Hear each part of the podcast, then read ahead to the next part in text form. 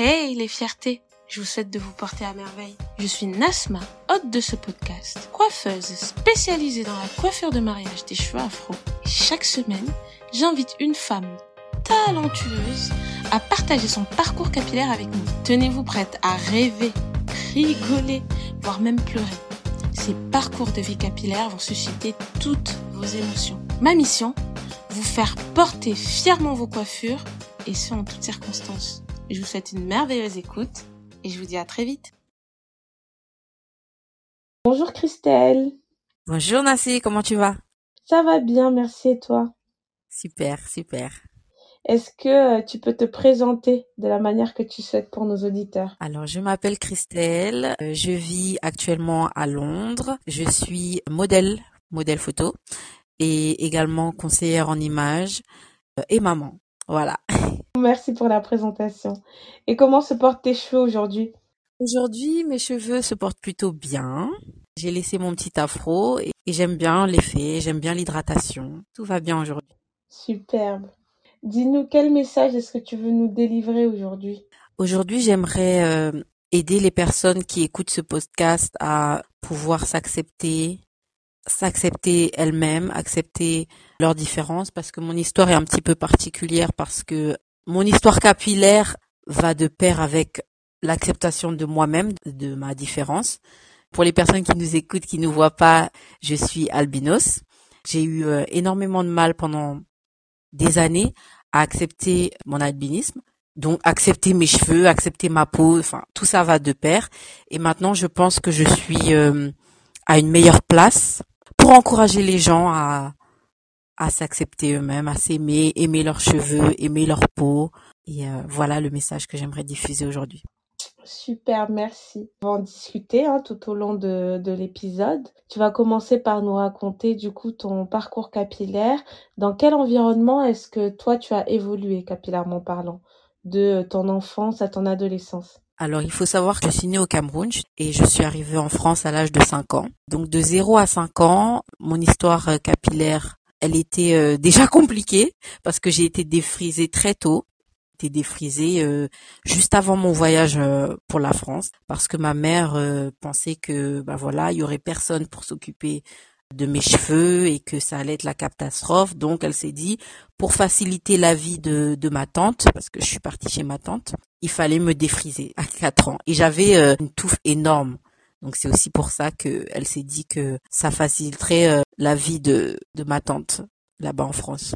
Ok, et du coup, ton histoire de tes 0 à 5 ans alors, ton histoire capillaire, qu'est-ce qui se passe? Comment t'es coiffée? Comment tes cheveux sont entretenus? Que j'ai pas de souvenirs malheureusement, c'est un peu trop loin, mais euh, j'ai vu des photos où euh, mon afro était bien entretenu, j'avais des tresses collées, j'avais des petits accessoires dans les cheveux. Euh, je suis née euh, albinos. À chaque fois qu'on me voyait dans la rue, on arrêtait mes parents, on disait mais elle est trop belle, etc. Donc je ressemblais à une poupée. Donc eux, je pense que ma mère et ma tante faisaient euh, s'amuser à me coiffer et puis euh, à mettre en valeur mes cheveux, quoi. Donc ta petite enfance, tu avais des personnes qui prenaient soin de tes cheveux, qui les mettaient en valeur. Jusqu'à ce que tu voyages et où tout change puisqu'on te défrise les cheveux. Raconte-nous. Voilà, elle m'a emmené dans un salon, elle m'a défrisé les cheveux et ensuite je voyage pour la France et bah changement de climat, changement de de tout et là euh, ma tante arrive et euh, bah, c'est quand même trop pour elle parce que déjà j'avais une sacrée longueur, même défrisée et elle elle a tout coupé. Elle a rasé tous mes cheveux. Et pourquoi? Ben parce que c'était trop compliqué pour elle. Déjà, elle portait ses cheveux euh, défrisés mais super courts. Qu'elle s'est dit bon, pour gagner du temps et euh, de l'argent et de l'énergie. Elle pense que il va falloir tout couper parce qu'elle avait vraiment pas le temps de me coiffer. Elle avait une vie euh, professionnelle assez assez chargée et donc moi d'aller à l'école, de me coiffer tout ça ça ça l'intéressait pas trop je pense en fait. C'était pas trop son truc. C'était pas du tout son truc. OK. Et donc comment t'évolues alors avec tes cheveux courts? Ben j'étais déjà très complexée. J'écoutais ton podcast euh, d'ailleurs dans l'épisode 3, euh, Liane parle du fait qu'elle aussi elle, elle est portée ses cheveux super courts et que on la prenait pour un garçon et que quand t'es enfant ben tu ça te complexe directement donc moi j'ai j'ai j'ai vécu la même euh, la même chose en fait euh, où mes cheveux étaient très courts, on me prenait pour un garçon, Déjà ça, ça m'énervait. Et puis aussi, bah, ma différence, mon albinisme, on me regardait bizarre. J'avais la sensation d'être un alien en fait, euh, parce que je ressemblais à personne. Euh, J'étais une petite fille avec les, une peau très pâle, des cheveux tout blancs et très courts. J'ai assez mal vécu euh, cette cette période de ma vie très complexée. Et ça a duré combien de temps alors? Ça a duré, disons, euh, de mes six ans à mes années collège. Hein. Oui, parce que la première fois que j'ai porté des tresses, j'ai été en cinquième. Donc ça a duré tout ce temps. Entre temps, euh, la longueur a varié parce que bon, de tête rasée, je suis passée à une coupe très très courte, mais toujours défrisée parce que ma tante, euh, elle pensait que c'était un soin en fait le défrisant. Donc elle se disait que pour prendre soin de mes cheveux, il fallait qu'ils soient défrisés, sinon rien.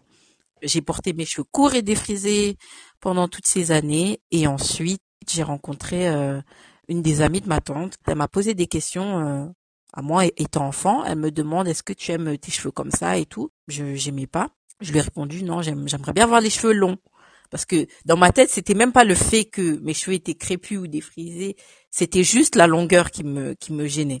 Et donc euh, elle me dit est-ce que ça te dirait d'avoir des tresses? Parce que elle, elle était euh, dans une plus grande ville que la nôtre. Parce que j'étais pas en région parisienne, j'étais euh, dans une région un petit peu plus reculée du centre de la France où euh, on était la seule famille de noirs dans la ville. Que forcément il n'y avait pas tout ce qui est les boutiques avec les produits afro ou même les tresses, les mèches pour se faire des tresses. Et donc cette personne là elle habitait dans une ville un peu plus plus grande même je crois qu'elle venait de Paris, je m'en rappelle plus. Elle a proposé à ma tante de me de me faire des tresses parce que ce serait mieux si j'étais plus coquette, enfin si j'étais mieux dans dans ma peau, dans mes cheveux. C'est là où j'ai commencé à me faire tresser. J'étais trop contente parce que j'avais j'avais de la longueur en fait. Donc euh, tes premières euh, tresses, c'était à peu près à l'âge de 12 ans, c'est ça? Avec des rajouts. Voilà, tout à fait. J'ai la difficulté, j'ai les cheveux crépus et courts et aussi blond. Et à l'époque, c'était un peu compliqué de trouver euh, une couleur qui matchait ma couleur naturelle. Donc, euh, on prenait toujours des couleurs un, un, petit peu aléatoires. Donc, je passée au jaune, vraiment jaune, euh, flashy, jaune pipé, je dirais même, à un blond qui était un peu le blond Barbie, mais un petit peu plus cendré que moi. Donc, on voyait toujours la différence entre les rajouts et mes cheveux, tout le temps. Oui, c'était pas évident de trouver la couleur et puis en fonction des mèches aussi, la couleur variée. Voilà ça. J'ai aussi eu une période, j'ai oublié ça, où ma tante me, colorait les cheveux. Je suis pas sûre du pourquoi elle a commencé à me teindre les cheveux en noir. Donc j'avais une peau très pâle, des cheveux noirs colorés et défrisés. C'était la catastrophe. Et à ce moment-là aussi, on, essayait de mettre des rajouts un peu plus marrons, euh, mais ça n'allait pas, ça n'allait pas du tout. Et donc euh, ça ajoutait à mon complexe ok, j'avais passé le cap de la longueur, j'avais une longueur que j'aimais bien, je ressemblais à une fille, mais euh, il y avait ce problème de texture qui n'allait pas avec euh, les rajouts et puis de couleur aussi parce que ah, forcément mes repousses elles étaient blondes sur la mhm. couleur marron, donc il fallait toujours refaire le défrisage, la coloration, défrisage, coloration et ça ça a sacrément euh, abîmé mes cheveux d'ailleurs. C'est sûr, c'est sûr. Et donc, tu as été dans cet engrenage défrisage, coloration, rajout jusque quand alors? Que c'était toute mon adolescence jusqu'à, on va dire, facilement mes 19 ans, 20 ans, je dirais. Après, il y a eu les tissages. Enfin, je continuais à défriser et colorer parce que je ne trouvais pas des mèches euh, blondes. J'ai eu des casses, des chutes de cheveux pas possibles à cause de tout ça. Bah, parce que forcément, tous ces produits chimiques sur les cheveux, ben, ça a des conséquences. Donc, à un moment donné, mes cheveux étaient tellement secs, il y avait rien à en faire jusqu'à mes 19, 20 ans où là j'ai commencé à me dire que bah en fait mes cheveux c'est il y en a marre en fait. Euh, je peux plus j'en peux plus je me trouve pas belle de toute façon. Quoi que je fasse euh, bah il y a rien qui va il y a rien qui me plaît et qui me fait me sentir bien me sentir belle me sentir moi-même. J'ai cherché à dans un premier temps à coiffer mes cheveux naturels sans ajout d'extension ou de quoi que ce soit. Donc je me rappelle, euh, c'était au début des années 2010, 2011 où euh, le mouvement Napi avait bien démarré aux États-Unis, mais pas totalement en France. En fait, c'était encore un petit peu timide en France. Et donc, je me rappelle aller sur YouTube et, chercher des moyens, euh, comment je pouvais coiffer mes cheveux euh, naturellement, enfin, sans, sans ajout de quoi que ce soit. Donc, c'était un peu une transition parce que j'avais pas encore décidé d'arrêter le défrisage, mais je voulais juste des jolies coiffures, même si ça passait par le fer à friser, même si ça passait par le fer à lisser ou quoi. Il fallait juste que je sois bien sans euh, sans ces extensions. Mmh. Tu es en train de nous raconter que tu es passé d'un environnement où c'était ta tante et son amie qui prenaient soin de tes cheveux comme elles pouvaient à toi qui t'occupes de tes cheveux. Euh, comment elle s'est passée cette transition là déjà? Bah, j'étais un peu perdue. Enfin, je choisissais d'abord la facilité parce que bah j'allais moi-même euh, à Château Rouge, au Château d'eau là pour faire mes, mes tresses. Ensuite, je voyais tout le monde euh, était sur les tissages et tout et là je me suis dit ah pourquoi pas essayer un tissage? Et c'était les tissages fermés là à l'époque qui n'étaient pas du tout naturels. Enfin, c'est sur moi, c'était vraiment ça allait pas parce que déjà la texture ça allait pas, ça ne matchait pas avec ma couleur de peau, ça ne matchait pas avec euh, ma texture même donc et ça me faisait j'avais l'air d'avoir un casque sur la tête vraiment parce que c'était vraiment pas beau. J'admirais ça sur tout le monde, c'est sur moi ça n'allait pas en fait. C'est ça ce que je faisais euh, prendre soin de mes cheveux moi-même, ça passait juste par euh, trouver un moyen de d'être coiffée sans qu'on voit mes cheveux. OK, dans ton histoire, entre-temps, euh, tu as quitté euh, votre endroit isolé, tu es arrivée en Île-de-France et c'est en Île-de-France que tu as commencé à te coiffer toute seule alors. Et donc tu allais chez la coiffeuse et tu faisais comme tu pouvais. Voilà. Je faisais comme je pouvais avec les moyens de, de l'époque. Je me souciais vraiment pas de l'aspect euh, soin du tout. J'étais vraiment euh, focus sur l'aspect euh, esthétique du cheveu, enfin non pas du, du, cheveu, de la coiffure en fait. Et donc tu disais que tu essayais d'être coiffée, d'avoir une coiffure qui ressemble à quelque chose. Dès comment est arrivée à toi la volonté de vouloir te coiffer avec tes cheveux? C'était un moment de ma vie où vraiment euh, ça ça n'allait pas du tout. Euh, je pense que je traversais une crise identitaire. Je je ne savais pas ce que j'allais faire de ma vie. Je savais pas parce que j'avais raté mon bac.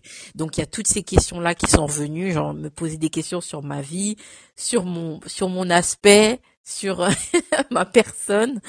Euh, donc j'ai tout remis en question. J'étais très très mal. Et ouais, j'en avais ras le bol quoi. Je voyais que mes cheveux tellement tellement abîmé que euh, je me suis dit que bah y a rien à y a rien à en faire, il y a rien de positif qui va sortir de mes cheveux ou de de ma vie de toute façon.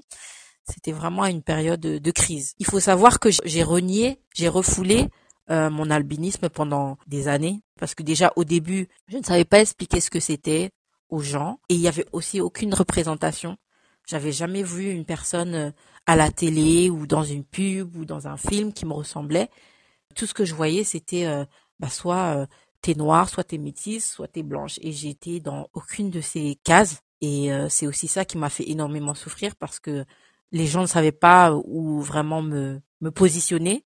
Parce qu'il y avait vraiment beaucoup ça à l'époque, ce problème de mettre les gens dans des cases, le fait de ne pas me fondre dans la masse, bah je, l'ai très très mal vécu. Donc aussi je je m'identifiais à ce que ce qui était présent en fait, ce qui avait là, c'est-à-dire euh, dans la pop culture euh, des personnes aux peaux claires, bah, je m'identifiais aux personnes aux peaux claires.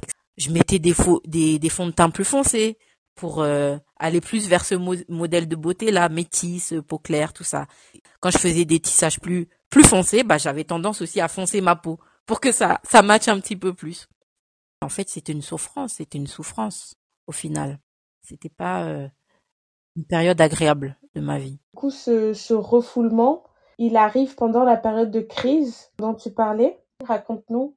Comme je t'ai dit, j'étais en train de, de chercher des réponses sur mon identité, sur ma condition, mon albinisme. Je suis partie clairement euh, sur Internet hein, à l'époque. Je cherchais euh, des modèles, des, personnes qui, me ressemblaient. Je, cherchais euh, qu'est-ce que c'était l'albinisme et comment ça arrivait et pourquoi. Je trouvais des sites ici et là qui parlaient de l'albinisme. En fait, ils décrivaient vraiment ça comme un handicap. Je l'ai vécu comme un handicap dans le sens où j'étais pas acceptée par les autres, mais pas dans le sens où euh, bah, il y a des choses que je ne peux pas faire. Ouais, comme je le vivais pas comme comme un handicap, je regardais pas ces descriptions là. Je cherchais juste à expliquer pourquoi pourquoi j'étais comme ça, après, il y a eu beaucoup de choses aussi parce que dans ma famille, il y a une histoire compliquée aussi. Je me suis dit que j'ai été rejetée par rapport au fait que j'étais albinos et tout ça, donc euh, c'était pas évident.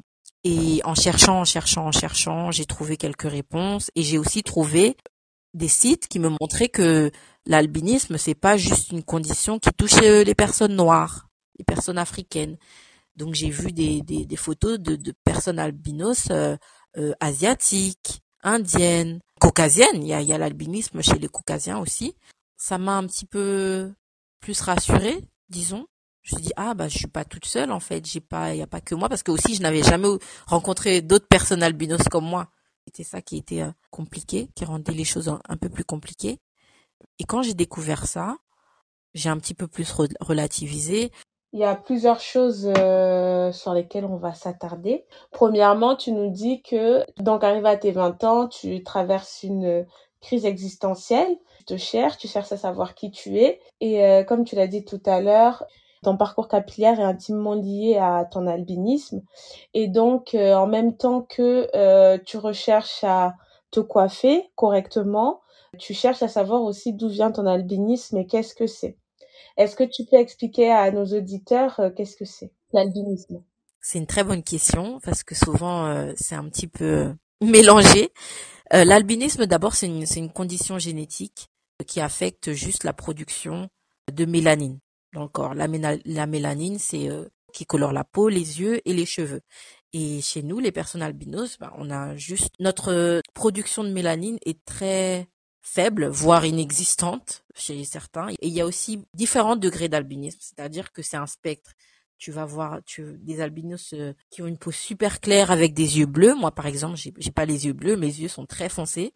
Et la peau, euh, la teinte aussi de peau peut varier. Avec cette condition vient aussi euh, des problèmes parce que la mélanine c'est c'est très important parce que euh, c'est pas seulement ce qui colore la peau mais c'est aussi ce que c'est lié aussi à la vision. Donc euh, nous les personnes albinos aussi on a une très basse vision et ça aussi ça varie d'une personne à une autre. Il y a des personnes qui sont légalement aveugles et d'autres qui ont juste super myope comme moi. On a aussi ce qu'on appelle un nystagmus, c'est-à-dire un mouvement de l'œil qui va de gauche vers la droite très rapidement. Et ça, c'est lié au manque de mélanine. Il y a, euh, il y a différents types d'albinisme. Aussi, il y a des personnes qui vont avoir juste un albinisme oculaire, c'est-à-dire au niveau des yeux et qui n'auront pas de problème euh, lié à, à la peau, la, production de mélanine sur d'autres parties considérées comme normales, mais ils ont juste un albinisme oculaire. Donc, c'est vraiment euh, vaste, très très vaste l'albinisme aussi le, problème que j'aimerais aussi souligner, c'est euh, le problème lié à bah, vu qu'on n'a pas de mélanine, la protection au niveau du soleil, il faut faire extrêmement attention. Alors je l'ai je l'ai négligé pendant des années parce que euh, dans le, le refoulement en fait de ma condition, euh, j'ai refusé pendant longtemps de porter de la crème solaire. Alors que ça, c'est très très grave en fait. Tout le monde devrait porter de la crème solaire régulièrement, mais nous encore plus parce que euh, bah, euh, les cancers de la peau sont plus euh, sont un grand risque en fait pour nous vu qu'on n'a pas de mélanine pour se protéger. Si vous avez des enfants albinos ou que vous vous-même vous êtes une personne albinos, faites vraiment vraiment très attention au soleil. D'ailleurs, je trouve que dans les pays qui sont pas occidentaux, euh, les personnes albinos, elles font vraiment attention, hein, parce qu'elles sortent pas en journée ou bien elles sortent protégées avec des lunettes de soleil, des casquettes, des capuches, etc. On s'expose pas beaucoup. Moi, j'avoue que mon premier contact avec les albinos, c'était au Comores. Et moi, les gens, je les voyais que le matin. je les voyais que le matin et le soir. Mais en pleine journée, je les voyais jamais. Je pense qu'elles sont conscientes que le soleil, surtout euh, au Comores, le soleil n'est pas leur ami, quoi. Et qu'on peut facilement euh, déjà brûler les cancers, etc. C'est pas de l'eau.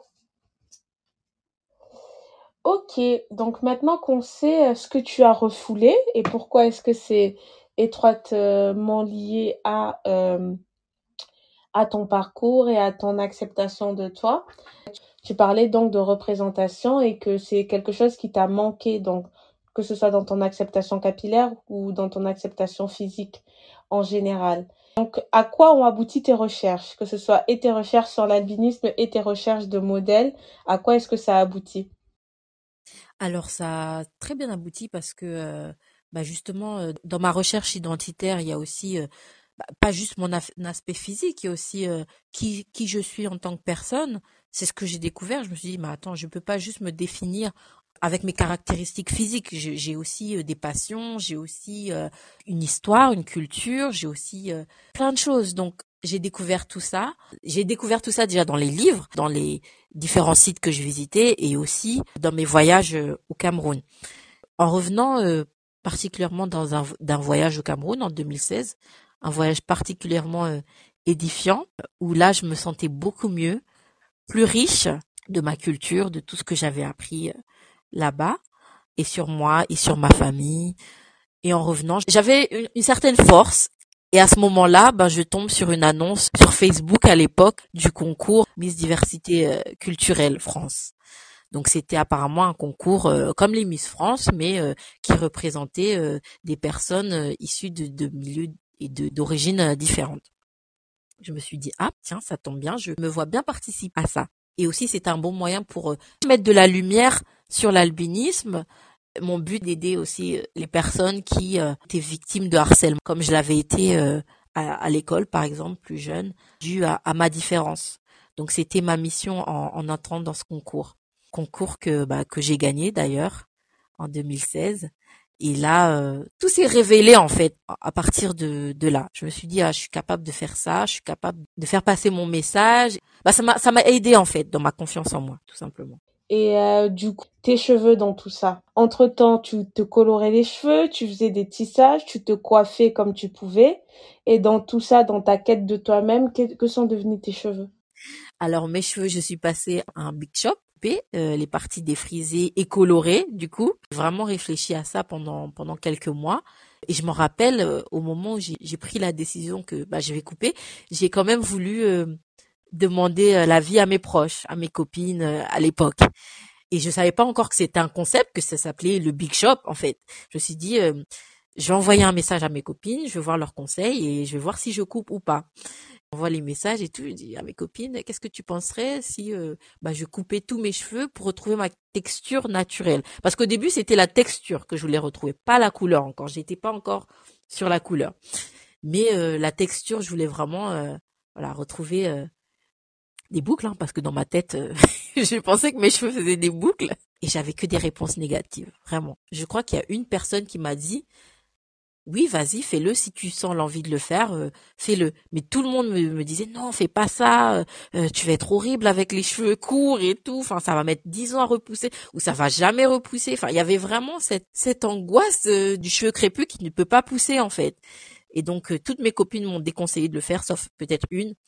Et euh, bah, je l'ai fait quand même. J'ai coupé tous mes cheveux et, et les débuts étaient vraiment drôles parce que bah du coup j'avais un tout petit afro. Là je redécouvre voilà que mes cheveux ils peuvent faire des boucles, que je peux mettre des petits accessoires, que que c'est mignon, c'est pas si catastrophique en fait. Ma tête sans longueur, sans, sans extension en tout cas, elle est pas euh, si moche en fait. Et donc euh, voilà, après c'était les expériences, mais je continuais quand même à me colorer. Mais je suis passée de couleurs plus proche de ma carnation de peau, par exemple. J'ai passé du brun super foncé à un, un blond, blond châtain, enfin, un blond un peu plus foncé. Donc c'est comme ça que ça a commencé, en fait. Et la longueur, voilà, ça a pris, ça a pris du temps. Mais tous les mois, j'étais contente de voir que, ah, je gagne un petit peu de longueur et tout. Et, j'ai aussi commencé à faire des soins grâce aux, tutos de l'époque, hein, euh, les youtubeuses euh, afro là, surtout les américaines, qui m'ont fait acheter des tonnes et des tonnes de produits inutiles pour la plupart, mais ça m'a quand même aidé à, aimer en tout cas m'occuper de, mes cheveux. On, est tout à un moment donné des produits junkies, on veut tout essayer. Tu as dit quelque chose qui est intéressant parce que tu disais que euh, ton entourage finalement au départ, ils étaient ignorants. Ils ignoraient en fait ben, ce que c'était que le cheveu naturel et étant tous dissuadés de couper tes cheveux. L'entourage que tu avais à ce moment-là, il était comment? C'était un entourage diversifié C'était des personnes noires C'était que des personnes noires à ce moment-là. C'est là où je voulais en venir mais c'était vraiment l'époque où euh, c'était l'âge d'or du tissage, je dirais. Donc toutes les autres coupes, euh, même les tresses, euh, c'était pour les pour les plus jeunes. Mais quand tu étais à un âge adulte, la, la coiffure conventionnelle et acceptable, c'était un tissage ouvert ou fermé, mais il fallait que tu sois tissé. Voilà. Oui, oui, oui. Souligne tout ça volontairement pour qu'on se rende compte en fait à quel point le cheveu crépus étaient diabolisés par des personnes aux cheveux crépus et que nous-mêmes, nous étions finalement les premières à diaboliser nos cheveux euh, avant même que d'autres personnes ou d'autres populations le fassent. Et je souligne vraiment ça pour qu'on se rende compte euh, le chemin qu'on a parcouru et le chemin que l'on est en train de parcourir, d'accepter nos cheveux comme euh, ils sont parce que ça n'a pas toujours été le cas. On vient de loin, donc félicitons-nous, félicitons-nous. Exactement, félicitons-nous parce que c'était pas facile. Et puis après, il y avait aussi ouais le milieu professionnel. Ça veut dire que voilà, j'étais au début de ma vingtaine, passer des entretiens, etc. Et j'étais toujours en train de me demander est-ce est-ce que mes cheveux ça va Et c'est pour ça que voilà, j'ai accessoirisé vachement parce que je me suis dit bah au moins ça passe. Parce qu'à l'époque, je savais que mes cheveux ils faisaient débat parce que bah déjà quand j'étais dans les transports j'entendais quand même des moqueries. Tu sais les jeunes dans, dans, les transports qui, aiment bien se moquer à haut voilà il y a des gens qui prenaient mes cheveux pour une perruque et tout. C'était un tout petit afro à l'époque hein, mais déjà j'avais des remarques très très très négatives. On revient vraiment de très loin. On m'appelait euh, Camille. Voilà on m'appelait Camille. Donc, dans cet environnement, du, parce que dans le podcast, dans les différents épisodes, je, je pense notamment à l'épisode avec euh, Liane et l'épisode avec euh, Laurie aussi, on parle beaucoup de l'entourage, l'entourage sain qui participe à l'acceptation de, de ses cheveux. Toi, en l'occurrence, ton entourage, en tout cas capillairement parlant, au début, il n'était pas si sain que ça. Comment toi, t'as fait pour euh, aller vers ce chemin-là de l'acceptation? En ayant un entourage du coup qui ne validait pas forcément tes choix capillaires Alors comment j'ai fait? C'est venu d'un ras-le-bol du mal-être.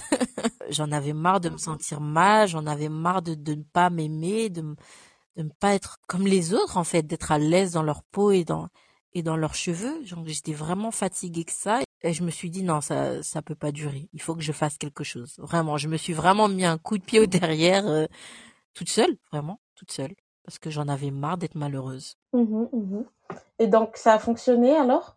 Bah très très bien et je, je me félicite aussi d'avoir persévéré parce que toutes les moqueries qu'il y a eu entre euh, mon petit afro bah, quand ils ont commencé à voir que mes cheveux poussaient alors mon entourage ils étaient choqués de voir que oh mais en fait ça pousse waouh genre ils étaient ils étaient vraiment choqués.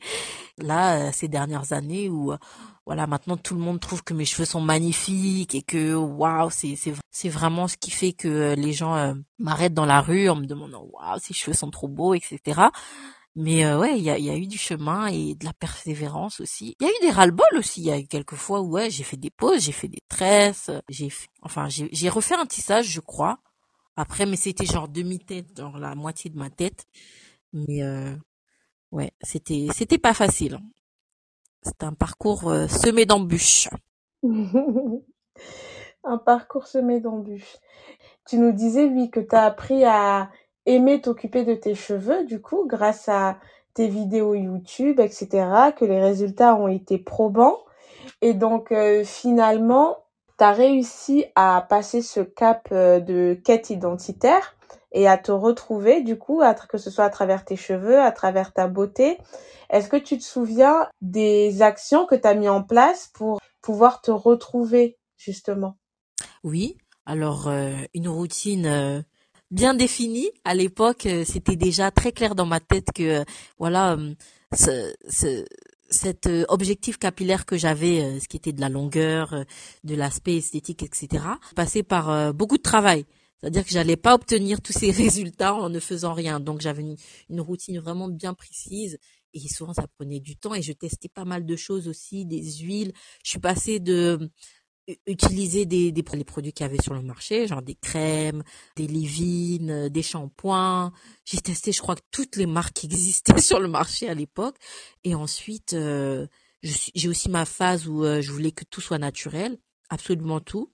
Donc j'ai testé que les produits naturels, même les shampoings, euh, les shampoings solides, tout ça je pense que bah, comme j'étais pas aiguillée et je testais, testais, testais, bah il y avait pas mal de, de choses que bah, j'ai arrêté parce que soit ça me prenait trop de temps, soit bah ça convenait pas à mes cheveux tout simplement. Tout ce qui est les bains d'huile, etc. J'ai euh, j'ai fait tout ça, je suis passée par tout ça et euh, et je voyais les changements, j'apprenais un petit peu à à voir ce qui marchait, ce qui marchait moins. Euh, et voilà. T'as testé tu as testé pour trouver ce qui t'allait le mieux. Et qu'est-ce qui te convient le mieux maintenant alors? Alors maintenant, je dirais que euh, euh, less is more, en fait. j'ai pas à souffrir comme ça en fait. J'ai pas à mettre des tonnes et des tonnes de produits pour pour euh, avoir le résultat que je veux. Il faut savoir que je porte mes cheveux le plus souvent euh, lâchés parce que euh, comme je suis modèle et je suis en agence, on peut pas vraiment changer de coupe comme on veut.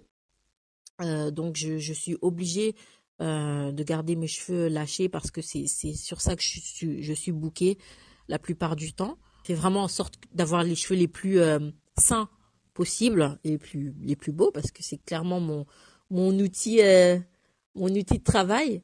J'en prends énormément. C'est euh, less is more. J'ai simplifié ma routine. Un shampoing, un après-shampoing. J'ai un leave-in. J'ai arrêté euh, les produits chauffants. En tout cas, j'évite parce que déjà quand j'ai des shootings, la plupart du temps, ben, ils veulent mon afro, donc ils veulent mon afro étiré au maximum pour avoir le maximum de volume et pour que ce soit plus spectaculaire. Voilà, sur les photos, ça rend bien bah souvent il me tire les cheveux avec le sèche-cheveux et je le faisais moi-même avant pour en préparation de mes shootings et j'ai vu que bah ça ça cassait beaucoup mes cheveux quand même. Donc j'ai décidé de, diminuer les produits chauffants. Donc j'étire mes cheveux avec euh, la méthode de tresse au fil mais sans le fil en fait, c'est-à-dire que j'utilise des petits euh, des petits élastiques recouverts d'une bande de satin. Je fais des petites sections, pas si petites que ça d'ailleurs, mais en tout cas pour qu'ils restent étirés naturellement. Après mon shampoing et après shampoing et leave C'est euh, c'est la banding méthode. Ah ben c'est top. T'as trouvé quelque chose, enfin une routine finalement qui va bien avec euh, ton emploi du temps et ton mode de vie. Tout à fait. Et aussi je vais euh, une fois par mois voir une professionnelle qui me fait un soin au laplex quand elle pense qu'il y en a besoin. Donc je vais aussi voir euh, une coiffeuse professionnelle. Enfin, j'ai la chance ici à Londres qu'il y ait beaucoup de, coiffeuses qui sont dédiées aux, soins du cheveu crépus. Et donc j'en ai trouvé une. Bon, c'est pas si facile que ça. Il y en a pas non plus à tous les coins de rue, mais il y en a déjà plus qu'en France. Top. Du coup, maintenant, est-ce que tu peux euh, nous raconter euh, ton plus gros challenge capillaire alors que tu as eu à traverser? Alors, mon plus gros challenge capillaire, le plus récent, c'est de conserver ma longueur j'ai l'impression que ça fait quatre ans que j'ai la même longueur et j'aimerais bien que ça, ça change et diminuer la casse. Donc ça va de pair hein, parce que du coup, euh, pour conserver ma longueur, faut que j'essaye de trouver des méthodes pour, pour diminuer la, la casse. Donc c'est ça mon challenge du moment. Super. Et est-ce que tu peux nous donner ta plus belle réussite capillaire alors? Je pense que c'est, mon but shop en fait, d'avoir juste accepté ma, ma texture et ma couleur voilà, d'avoir euh, arrêté les, les défrisants dans un premier temps et arrêté les, les colorations dans un deuxième. Est-ce que tu as une leçon à nous partager que tu as appris grâce à tes cheveux? Pour que les autres nous acceptent, on doit d'abord accepter soi-même. C'est la leçon que j'ai appris, que j'ai retirée de, mon expérience personnelle. C'est-à-dire que la minute où j'ai commencé à m'affirmer et à dire que bah je m'en fous du regard des gens. Par exemple, mes, mes proches m'ont tous déconseillé de me couper les cheveux, je l'ai quand même fait. Et puis ça m'a pas tué. Et je, me suis vraiment affirmée, j'ai tenu bon. Et c'est là où j'ai vu le regard des gens changer sur moi aussi. Station euh, des autres et de l'entourage euh, commence par soi en fait. Une fois que moi j'ai été ok avec euh, qui je suis, sur mon apparence physique et sur sur tout ça, bah c'est là où je, je vois des résultats vraiment vraiment vraiment probants. Ouais, c'est ça le message en fait. Juste acceptez-vous vous-même, pour, pour se faire accepter en fait. Je voulais aussi souligner, en fait, c'est important de d'en parler en fait. Donc ce que ce que tu fais, c'est vraiment extraordinaire et j'aimerais vraiment que ton podcast il ait beaucoup plus beaucoup plus de visibilité parce que ça va aider énormément de personnes personnes sur l'acceptation de soi l'accept de son cheveu et même euh, porter fièrement sa coiffure. Enfin je veux dire c'est le concept il est il est magnifique et, et tout le monde a besoin de d'écouter ce podcast. En tout cas toutes les personnes euh, afro descendantes ont besoin de d'écouter ce podcast. Parce que tous les épisodes sont enrichissants et et tu repars avec quelque chose et euh, et je voulais vraiment te dire merci pour ça Merci. Bon, ben, vous avez entendu Christelle. Tout le monde a le droit d'entendre le podcast. Alors, vous faites pause. Vous partagez au moins à une personne de votre entourage qui partagera elle aussi à une personne de son entourage. Et comme ça, on aidera le plus de monde possible. Comme dit Youssoufa, partage à une personne de ton entourage qui partagera aussi à une personne de son entourage. D'ailleurs, Youssoufa, c'est mon vrai blaze. c'est génial. Ah, merci beaucoup, Christelle. Bah, merci. Et donc, en parlant de, en parlant de porter fièrement sa coiffure, qu'est-ce que c'est que pour toi porter fièrement ta coiffure? Ben, c'est de rester, euh, rester fidèle à soi-même en fait. Il y a des coiffures que, euh, voilà, tu, tu, bah, tu testes et en fait non, c'est pas toi en fait. Il faut que la coiffure, elle, elle dit qui tu es sans que tu aies à te présenter par exemple. C'est, c'est ça pour moi, porter fièrement sa coiffure. Et où est-ce qu'on peut te retrouver alors? Si on veut te parler, si on veut te faire un retour, si on veut voir ton travail? Alors vous pouvez me retrouver sur euh, sur Instagram, hein, c'est la plateforme où je suis le plus euh, présente, où je poste le plus. Mon Insta c'est euh, Christa underscore M Jackson. Il sera dans la barre de description. Ok. Bon, ben, vous pouvez retrouver Christelle et ce qu'elle fait sur Instagram. Euh, si tu n'as plus rien à dire, c'est bon pour nous. Merci beaucoup encore pour ta participation et pour ces messages que tu nous as délivrés. Et bisous chez vous alors et portez fièrement vos coiffures. Bisous. Ciao, ciao.